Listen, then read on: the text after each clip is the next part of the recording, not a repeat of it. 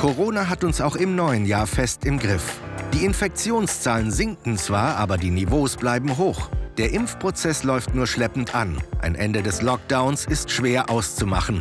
Schulschließungen werden zu einer immer größeren Belastung. Gleichzeitig bewegen sich die Aktienmärkte scheinbar ungelöst in neue Sphären. Darüber und über die Wirtschafts- und Außenpolitik der neuen US-Regierung spricht Thomas Schwitaler in einer neuen Ausgabe unseres Podcasts Welt der Wirtschaft mit Dr. Cyrus Della Rubia, dem Chefvolkswirt der Hamburg Commercial Bank. Das Jahr 2021 hat turbulent begonnen. Der neue US-Präsident Joe Biden ist kaum im Amt. Da dreht er schon Teile der Politik seines Vorgängers zurück, lanciert ein Hilfsprogramm und verhängt Maskenpflicht um der Corona-Pandemie Herr zu werden. In Europa wird derweil ein Mangel an Impfstoff beklagt. In Deutschland gehen die Immunisierungen schleppend voran. Lockerungen im Lockdown sind kaum in Sicht. Es gibt also viel zu besprechen und das tun wir auch, und zwar ganz Corona-konform, aus der Distanz, aus dem Homeoffice. Cyrus, lass uns in den USA beginnen. In den ersten Tagen seiner Amtszeit hat Joe Biden etliche Entscheidungen der Trump-Regierung zurückgenommen. Der Wiedereintritt in das Pariser Klimaabkommen ist ein Beispiel dafür, die weniger rigide Einwanderungspolitik ein anderes. Erleben wir ein ganz neues Amerika? Ja, Thomas, kommt drauf an. Ne? Ich meine, womit man das vergleicht. Wenn man das mit Trump vergleicht, dann ist das natürlich ein ganz neues Amerika. Allein der Umgangston ändert sich dramatisch. Ähm, es wird auch nicht mehr so viel über Twitter kommuniziert und äh, die Wortwahl ist einfach eine andere die vielen sicherlich auch angenehmer ist. Äh, der andere Punkt ist, dass wir auch inhaltlich einen neuen Ansatz äh, uns gegenüber sehen, nämlich nicht mehr das America First und alles im Alleingang, sondern ein multilaterales Vorgehen. Du hast es schon angesprochen, das Pariser Klimaschutzabkommen ist ein Beispiel. Der Wiedereintritt zur WHO ist ein anderes Beispiel. Die Zusicherung an die NATO, äh, uneingeschränkt das Bündnis auch zu unterstützen, ist äh, auch ein ganz wichtiger Punkt, den der Verteidigungsminister von den USA jetzt gemacht hat. Und dadurch zeigt sich eben Multilateralismus, das wird wieder eine ganz entscheidende Rolle spielen. Daran verknüpfe ich auch mit die Hoffnung, dass die Reform der Welthandelsorganisation auch vorankommt und nicht nur gedroht wird, äh, aus dieser Organisation auszusteigen, so wie das in den letzten vier Jahren äh, der Fall war. Warum ist die Reform der Welthandelsorganisation so wichtig? Die Welthandelsorganisation ist ja sozusagen ja die Organisation, die dafür sorgt, dass wir einen funktionierenden Welthandel haben, in dem es nicht Länder gibt, die äh, aus einseitigen Interessen daran ähm, besser sich äh, zu stellen, äh, Zölle anheben und dann äh, es in einem solchen Konflikt zu sich aufschaukelnden Handelskonflikten kommt. Und derzeit ist es so, dass die Welthandelsorganisation äh, in gewisser Weise blockiert ist. Ähm, unter anderem dadurch, dass äh, Richterposten nicht neu besetzt werden. Die wurden in den letzten Jahren immer von den USA blockiert. Und dadurch konnte das Schiedsgericht nicht richtig arbeiten. Und das Schiedsgericht ist ein ganz wichtiges Element äh, der Welthandelsorganisation. Aber darüber hinaus ist es auch wichtig, ähm, neue Entscheidungsformen in der WTO zu finden, um eben auch eben zum Beispiel im Dienstleistungsbereich auch die Handelsorganisation weiterzuentwickeln. Die ist bisher sehr stark auf den Güterbereich ähm, fokussiert.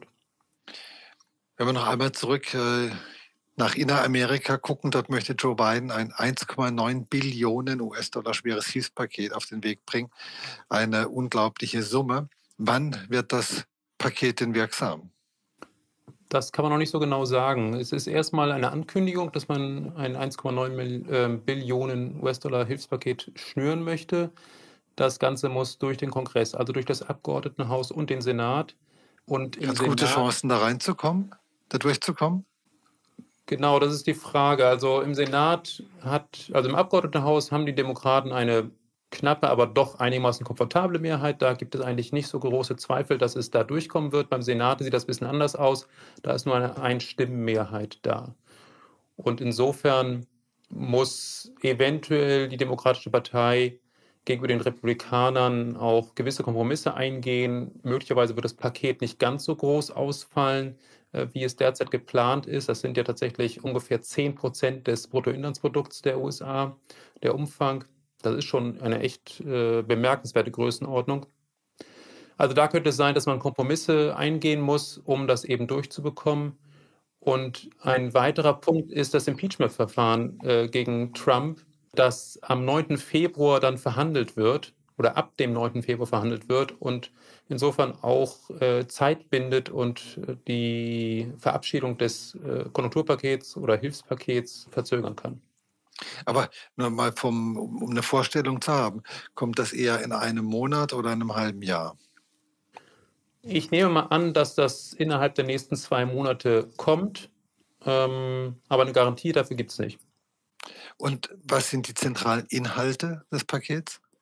Ja, der, der wichtigste Punkt ist sicherlich, dass pauschal an alle Amerikaner oder an fast alle Amerikaner ein Betrag von 1400 US-Dollar gezahlt wird, nachdem Ende des Jahres äh, 600 Dollar schon bezahlt wurden. Das soll im Grunde genommen in erster Linie einfach zum einen den Konsum stimulieren, zum anderen aber auch in pauschaler Weise äh, allen den Personen helfen, die äh, etwa gewisse Schulden zurückzahlen müssen oder in anderer Weise in Bedrängnis gekommen sind.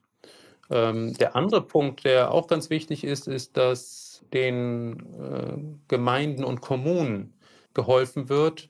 Die bekommen auch Milliardenbeträge zugewiesen äh, durch dieses Paket, so ist es geplant weil ansonsten bei vielen äh, Municipalities, also den Gemeinden und Kommunen, äh, die Insolvenz droht. Und das Erste, was dann natürlich passiert, ist, dass Investitionen zusammengestrichen werden auf dieser Ebene der Gebietskörperschaften und das muss unbedingt verhindert werden. Insofern ist es auch eine gute Maßnahme, die die Konjunktur stabilisieren wird.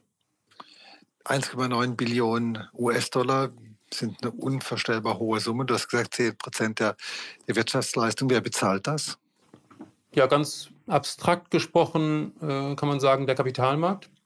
Der Kapitalmarkt, dahinter stehen institutionelle Anleger, also Pensionsfonds, Versicherungen, Banken und die wiederum verwalten das Geld der Sparer, also der ähm, US-Steuerzahler, aber auch internationale Anleger.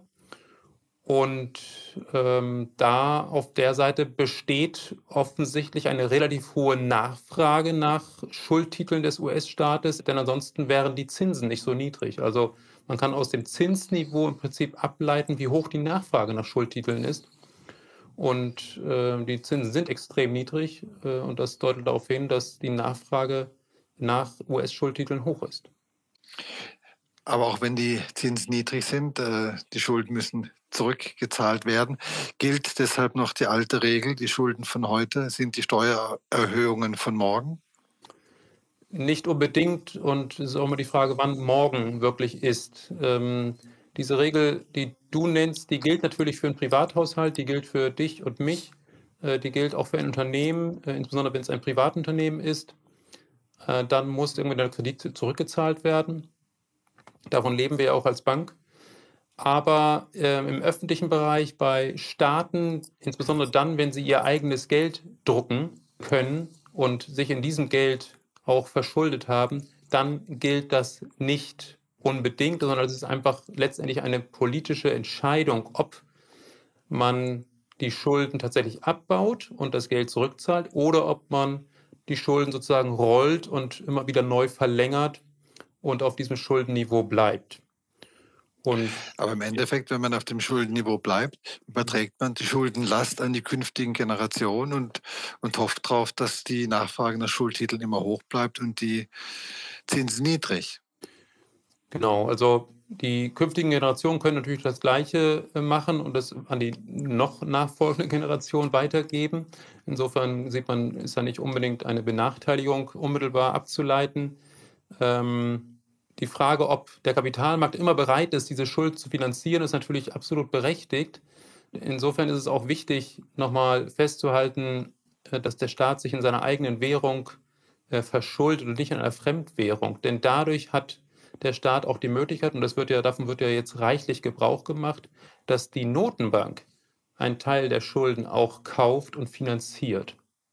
Und äh, in den USA beispielsweise wird die Hälfte der Neuverschuldung ungefähr die Hälfte äh, voraussichtlich von der äh, Federal Reserve Bank, also von der US-Notenbank angekauft. und bildet auf diese Weise natürlich auch eine wichtige Nachfrage auf dem Kapitalmarkt.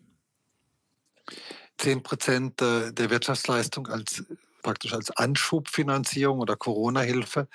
Das trägt dann dazu bei, dass die amerikanische Wirtschaft 2021 wahrscheinlich wieder tüchtig anspringt.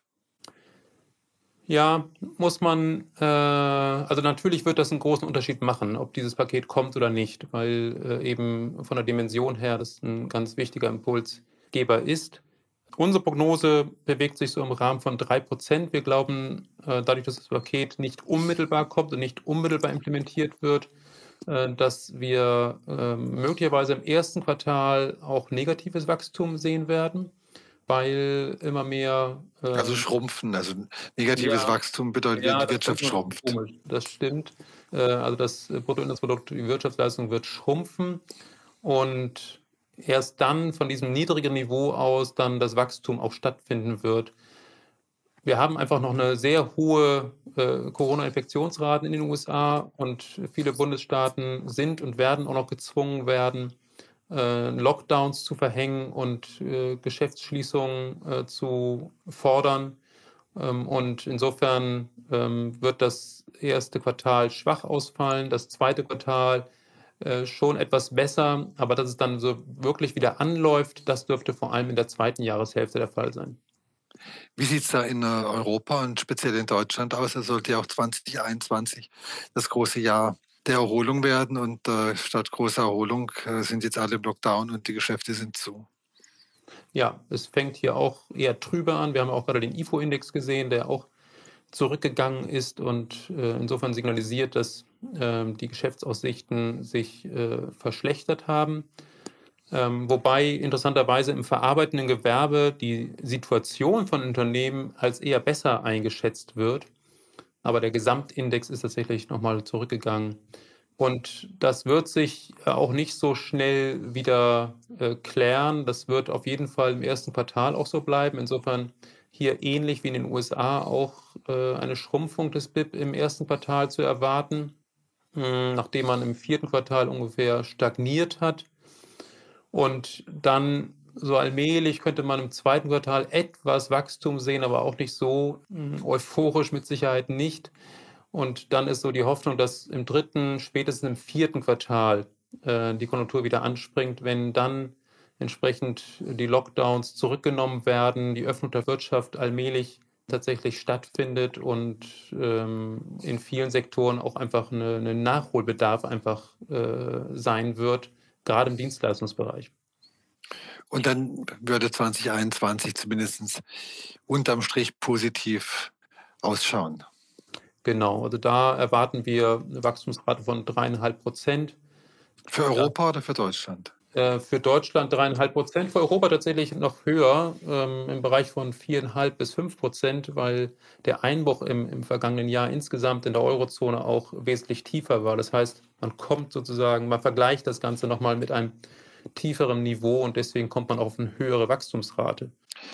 Wir sind jetzt schon in Europa und äh, stellen fest, dass äh, das mit den Impfstoffen hier gar nicht so gut funktioniert und äh, alles doch relativ schleppend läuft. Während in den USA und in Israel mehr Vakzine vorhanden sind, als verimpft werden können, stehen hier die Impfzentren leer. Was ist da los? Was ist da passiert? Das ist schwer zu sagen, was da alles passiert. Es ist eine ungeheuer komplizierte Angelegenheit. Ähm, es ist EU-weit ein Problem, ganz offensichtlich. Die Zahlen deuten darauf hin, äh, dass wir in der EU insgesamt äh, sehr stark hinterherhinken äh, gegenüber Großbritannien, gegenüber USA und Israel hast du genannt. Das ist allerdings auch ein Ausreißer nach oben weltweit. Die haben mittlerweile ungefähr 36 Prozent der Bevölkerung zumindest einmal geimpft. Mm, und in Großbritannien sind es 10 Prozent und in Deutschland sind es 2 Prozent. Das ist in der Tat sehr unbefriedigend.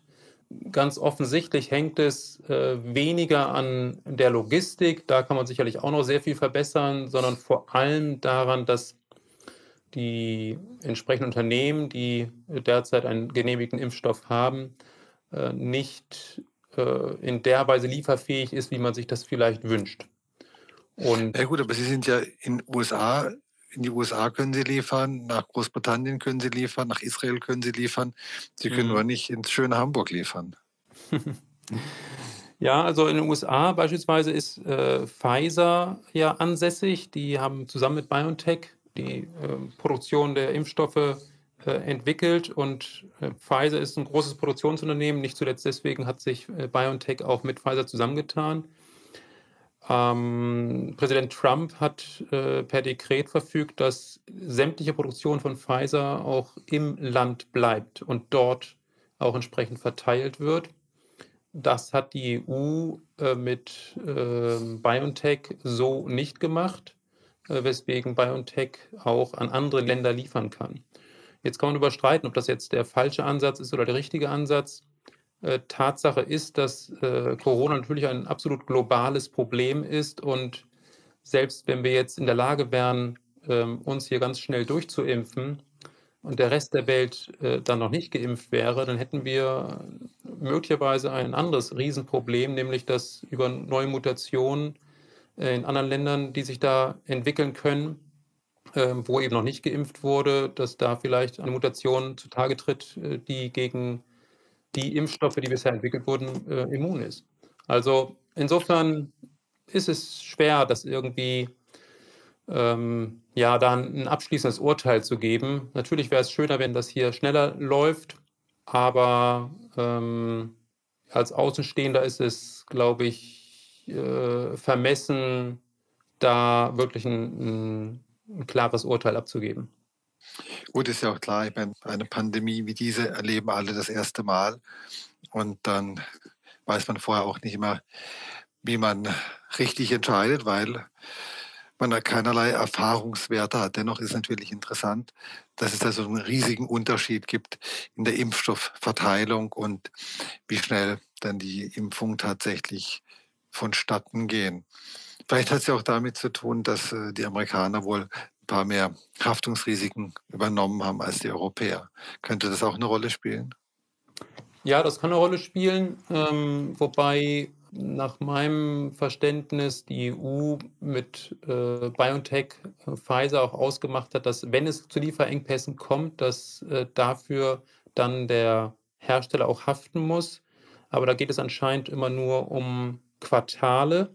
Das heißt, wenn in einem Quartal nicht äh, so viel geliefert wird wie gedacht, wenn das so stimmt, dann würde das darauf hindeuten, dass wir im Gesamtquartal dann doch die Lieferung bekommen, die auch versprochen wurde. Ähm, was ja sehr positiv wäre. Aber dafür ist es äh, natürlich jetzt Ende Januar etwas zu früh, das äh, zu beurteilen. Das heißt, wir, wir müssten wahrscheinlich einfach noch sechs oder sieben Wochen warten, um zu sehen, wie die Situation sich dann entwickelt hat, um nochmal ein bisschen genauer dahin zu gucken und das noch besser beurteilen zu können. Ja, was aus individueller Sicht natürlich äußerst unbefriedigend ist, wenn die Großmutter eben äh, noch nicht geimpft ist und sich gegebenenfalls dann in der Zwischenzeit noch ansteckt, äh, dann sind das natürlich alles äh, Fälle, die man eigentlich vermeiden will. Lass uns doch mal den Blick äh, ein bisschen weiter aufmachen äh, und nochmal über Schule und äh, Bildung sprechen. Die Schulen sind äh, mehr oder weniger seit den Weihnachtsferien, die auch schon vorgezogen waren, geschlossen. Erneut geschlossen, muss man sagen, im Frühjahr 2020, fast ein Jahr her, fiel der Präsenzunterricht ebenfalls monatelang aus. Welche Folgen hat das denn für die Bildung und dann letztendlich natürlich auch für die Wirtschaft? Weil ohne gut ausgebildete Leute, junge Leute, hat es die Wirtschaft ja auch schwer, sich zu entwickeln. Ja, auf jeden Fall. Also das IFO-Institut hat versucht, dem irgendwie quantitativ, äh, also in Zahlen wirklich näher zu kommen und äh, nach deren Modell ist es wohl so, dass die Schüler, die äh, eben diese Probleme jetzt bekommen haben, dass die oder dass deren Lebenseinkommen um im Durchschnitt 5% niedriger ausfallen wird. Ähm, und das ist natürlich äh, schon, gerade durch, es ist eine Durchschnittszahl, schon eine sehr signifikante Einbuße, die da äh, von diesen äh, Schülern entsprechend zu erwarten ist. Ansonsten ist es natürlich so, dass klar, Fernunterricht ist, glaube ich, immer schlechter als Präsenzunterricht und da muss sicherlich Ähm, also das ist natürlich ähm, einfach ein Verlust an, ja, an Qualität, mit der man zurechtkommen muss. Äh, was natürlich noch schlechter ist als Fernunterricht, ist Fernunterricht, bei dem das Internet nicht funktioniert, bei dem die äh, Schüler und Lehrer keine Geräte haben, die Server abstürzen und dergleichen. Und das ist natürlich in der Tat das, was viele Schulen derzeit erleben. Und das ist äh, ein Zeichen dafür, dass man nicht wirklich die richtigen Prioritäten gesetzt hat. Und es wird höchste Zeit, dass man da etwas ändert und ähm, die Milliarden, die man jetzt in die Hand nimmt, ähm, ganz klar auch in diesen Sektor hineinfließen und äh, ja, diese Situation verbessern. Ich möchte mal zu den 5% Lebenseinkommen zurückkommen. Mhm. Wenn man sich vorstellt, das bedeutet ja praktisch während des gesamten Erwerbslebens, wenn man sich das vorstellt, verdienen die dann pro Jahr 5% weniger. Aber wenn man da mal das aufaddiert, kommt da ja gigantische Summen raus. Ja, also ich meine in der Studie, ähm, da ist eine Zahl abgetragen, die bis zum Ende des Jahrhunderts geht und da wird von einem äh, BIP-Verlust, das ist ja letztendlich auch das Volkseinkommen von 3,3 Billionen Euro äh, gesprochen. Ich weiß nicht, ob es das wirklich konkreter macht, diese Zahl. Ähm, aber es sind natürlich große Summen und ich glaube, wichtiger noch ist, es handelt sich um eine Durchschnittszahl, 5 Prozent. Das heißt, es wird auch einige geben, die durchaus besser verdienen, weil sie einfach äh, Glück gehabt haben, Eltern, die gut betreut haben und vielleicht auch Lehrer, die gut betreut haben und andere, bei denen wird es deutlich schlechter ausfallen. Und dann steht da nicht minus 5 Prozent, sondern vielleicht minus 20, minus 25 Prozent. Und ähm, das wird auch keine ganz kleine Gruppe sein. Und das ist, glaube ich, eher das Dramatische an, an dieser Zahl. Gut, ich meine, der Fernunterricht setzt natürlich nicht nur einigermaßen motivierte Kinder, sondern auch ziemlich motivierte Eltern voraus. Heißt das aber nicht auch, dass die Spaltung, die wir ohnehin schon in der Bildung sehen, dass Kinder aus äh, bildungsaffinen Elternhäusern es viel leichter in der Schule haben als äh, Kinder aus eher sozial schwierigen Verhältnissen, dass diese Spaltung durch Corona noch massiv gefördert wird und verstärkt? Ja, das ist so. Also die, die Spaltung der Gesellschaft, äh, gerade im Bildungsbereich, wird nochmal oder ist dabei, nochmal deutlich äh, zuzunehmen. Und äh, das Problem, das du ansprichst, das ist ja in der Tat ein Problem, was schon lange besteht. Und äh, das ist durch die Corona-Krise nochmal besonders deutlich geworden und wird auch nochmal besonders deutlich. Und da muss man natürlich auch in der Politik überlegen, ob äh, im Prinzip ist das ein Problem, das schon seit Jahrzehnten besteht, wie man äh, mit diesem Problem umgeht. Und äh, da gibt es ja Ansätze, dass man verstärkt in Ganztagsschulen auch investiert und äh, entsprechend diese Konzepte anbietet, um diese Ungleichheit äh, zu verringern. Dann gibt es verschiedene politische Standpunkte zu dieser Idee, aber ganz offensichtlich äh, haben wir in Deutschland ein Problem, dass äh, im OECD-Durchschnitt wir ganz hinten stehen bei dem Problem, ähm, wie bildungs- oder wie durchlässig sind die ja, verschiedenen Einkommensklassen. Wenn ich aus einem Akademikerhaushalt komme, dann habe ich sehr gute Chancen, äh, auch zu studieren. Wenn ich aus einem Nicht-Akademikerhaushalt komme, dann sind die Chancen äh, bedenklich schlecht. Es gibt eine ziemlich erschreckende Zahl, dass äh, unter Migrantenhaushalten nur zwei Prozent der entsprechenden Kinder beziehungsweise äh, jungen Leute, die aus diesen Haushalten kommen, nur zwei Prozent machen einen Bachelor. Und ähm, das, da ist ganz klarer Handlungsbedarf und das wird durch Corona ganz klar auch nochmal offengelegt. Momentan scheint das aber noch gar kein so richtig großes Thema zu sein. Oder täusche ich mich da? Habe ich da was verpasst? Doch, es ist schon ein großes Thema, was in der Politik auch durchaus Gehör findet. Man sieht das unter anderem daran, dass bei dem in dieser Woche stattfindenden äh, Weltwirtschaftsforum, das normalerweise in Davos stattfindet, das findet dieses Mal digital statt. Da ist das Thema Ungleichheit äh, ein großes Thema. Es geht um digitale Ungleichheit. Ähm, das ist ein Punkt, der unter den, den Top 10 äh, Risiken, die auch von Managern, von ähm, Unternehmern, Kulturschaffenden und Wirtschaftswissenschaftlern und Wissenschaftlern gesehen wird. Aber auch äh, sozialer Zusammenhalt ist dort auch einer von den Top 10 Punkten. Ähm, und äh, insofern ist das schon auf der Agenda. Vielleicht nimmt man es in der Tagesschau noch nicht ganz so wahr, aber äh, insgesamt glaube ich schon, dass es ein großes Thema ist. Das wäre schön, wenn, äh, wenn dem so wäre. Wenn wir jetzt hier zu dem letzten Punkt kommen, nochmal ein Blick auf die Devisen- und Aktienmärkte, da sehen wir ja auch, wie die Ungleichheit zuschlägt. Ich glaube, in Deutschland haben nur 10 bis 15 Prozent der Sparer tatsächlich Aktienvermögen. Alle, die Aktienvermögen haben, hatten zwar im März ziemlich zu leiden, aber erleben seitdem neue Höchststände und das Geld ist alles wieder da und manchmal sogar ein bisschen mehr zurückgekommen, als weggegangen ist. Wenn wir nochmal konkret drauf schauen, was macht denn Joe Bidens Wirtschaftspolitik mit dem Wechselkurs zwischen US-Dollar und Euro? Ja, also wer Präsident ist, das macht natürlich immer äh, etwas aus für den Euro-US-Dollar, aber es ist nicht der einzige Faktor, der äh, diesen Wechselkurs äh, beeinflusst.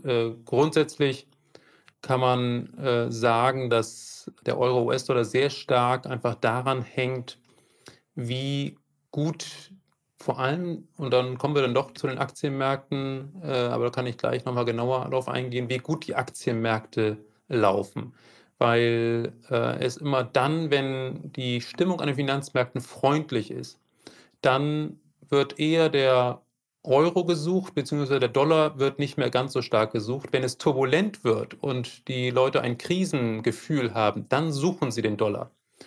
Und insofern ist natürlich dieses äh, Riesenkonjunkturpaket, was Joe Biden vorhat und was die Aktienmärkte auch erstmal beleben wird, das ist erstmal was Positives für den Euro, ähm, und wir sehen den Euro so im Bereich von 1,24. Vielleicht geht er auch noch höher auf 1,25, 26, aber da ist dann irgendwann auch Schluss.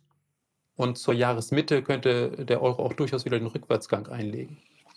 Wie schaut es denn bei den Aktienmärkten aus? Die sind ja von Corona völlig unbeeindruckt und laufen nach oben und laufen nach oben und laufen nach oben. Laufen sie weiter nach oben?